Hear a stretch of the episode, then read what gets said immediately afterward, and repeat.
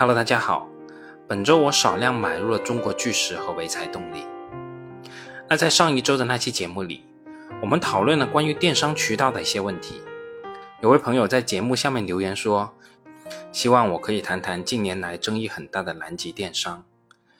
按理来说，如果对于某家公司的正式讨论，那是要做一期正式的节目来详细来说的。但说句实在话，在前一段时间里，这个问题讨论的沸沸扬扬的时候，我就已经做出了我自己的决定，就是不会参与这样一家公司。其实，对于所有的上市公司而言，我都可以大致分成以下几类：第一类直接是股票池子里的公司，这些公司一般都是已经持有，又或者即将买入；第二类是我比较认可的，但价格等方面可能达不到要求，暂时没有办法买入，这部分会放在备选的池子里。比如说上海机场这一类的公司。第三类是我不懂或者说我完全不感兴趣的公司，这个池子里的股票基本上与我就是两条平行线了。他们无论是晴空万里还是打雷下雨，我都不关心。第四类就是黑名单里面的企业，这部分企业就是绝对不能碰的公司了。而我们今天要说的南极电商，在我的分类里面应该算是第三类，也就是平行线的企业。所以我确实也没有兴趣单独为他做一期节目，但既然这位朋友提出这样一个问题，我也的确曾经思考过这个问题，那我就简单来说一说我的理由。但注意啦，我这里说的是我不懂，又或者说我不感兴趣的公司，这绝对不代表南极电商不是一家好公司，极有可能是我自身的局限性导致了我无法理解这家公司。对这家公司感兴趣的朋友，最好还是去找真正去投这家企业的朋友去了解一下这家公司的具体情况。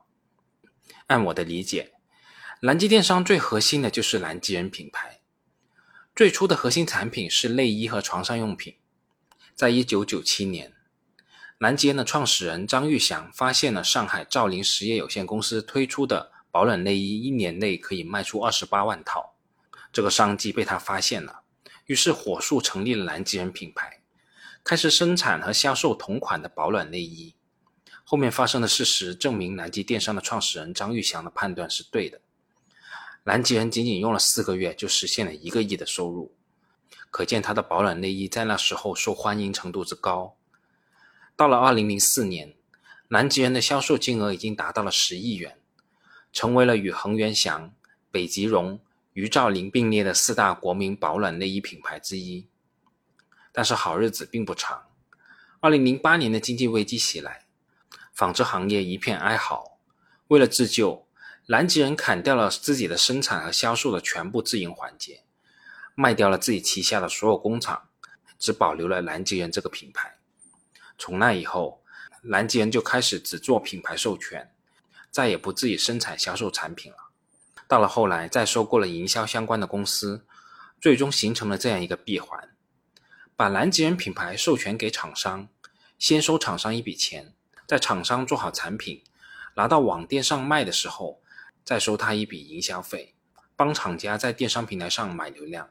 以二零二零年度为例，南极电商的主要两项收入的来源包括品牌综合服务费和移动互联网媒体投放平台业务。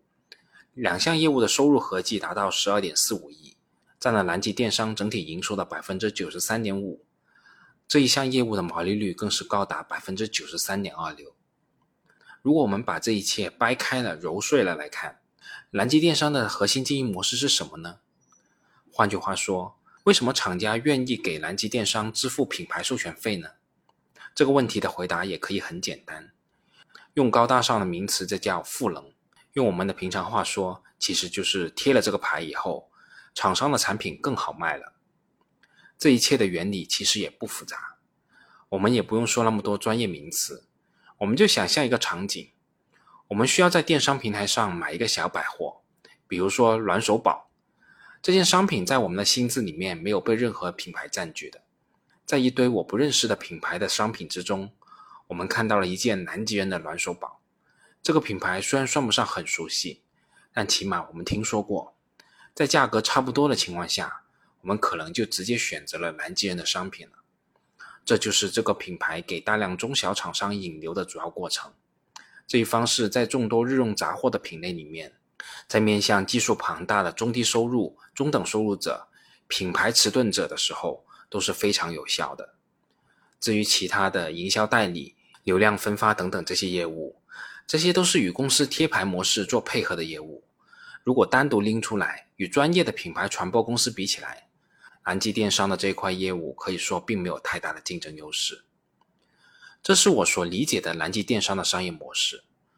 我认为这套模式是可行的，而在实践的检验中，这套模式的确也为公司赚到了钱。那为什么我还是会把南极电商归入我不懂和不感兴趣的这一类企业里面呢？我的逻辑也很简单。南极电商的核心经营资源是什么？我个人判断是南极人这个品牌撑死了，加上后面两个新收购回来的卡迪乐鳄鱼和泰迪两个品牌。为什么我们要抓住核心的经营资源呢？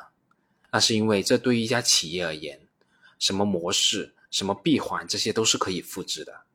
竞争对手甚至可以一点不差的把你的模式复制过去。但只要你手里没有这个蓝基人的品牌，这些模式拷贝过去一点作用都没有。而对于南极电商手里的这几个品牌，我个人认为，南极人品牌已经达到了一定的瓶颈，再想取得更多的增量，进入更多的品类，其实效果已经很有限了。而排在第二梯队的卡迪乐鳄鱼和泰迪，既没有与南极人品牌形成错位，也没有南极人品牌的知名度，很难复制公司在南极人品牌上的成功。这是我不感兴趣的第一个原因，就是我认为在现在这个时点，这家公司的内生增长能力是很有限的。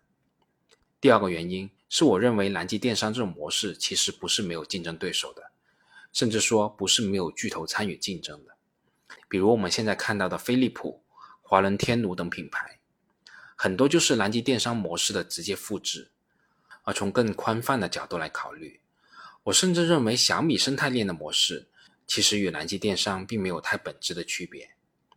当然了，小米可以为厂家提供更多的服务，比如说投资、设计、品控、渠道、品牌和流量等等，而不像南极电商仅能提供品牌和流量两方面的赋能。那第三个原因其实是对上面所说的进一步延伸。我通过对比南极电商和小米生态链的模式。我从长远的角度并不看好南极电商的模式。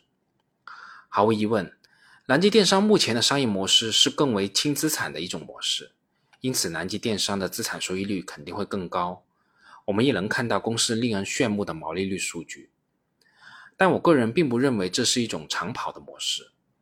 众多的生产厂商与南极人品牌仅是付费贴牌的关系，这里面没有我们通常意义上的产权关系。甚至小米模式下的投资和长期合作的关系也不存在，他们就像我们股市里面的投机分子，现在在新能源股上面能赚钱了，他们就一拥而上。所谓有恒产者有恒心，面对一个仅仅是付费贴牌的品牌，他们怎么会珍惜呢？怎么会爱护呢？肯定是怎么赚钱怎么来嘛。如此的心态下，这种模式能持续吗？主要就是基于以上三个理由吧，我对这家公司是不太感兴趣的。当然了，我也强调了，这肯定是我自身能力圈有限，无法理解到这家公司的好，所以也不可能赚到这家公司的钱。但这绝对不妨碍各位在这家公司上发财。大家还是把手里的板砖放回去吧。好了，本周就这么多，有机会我们下次再见吧。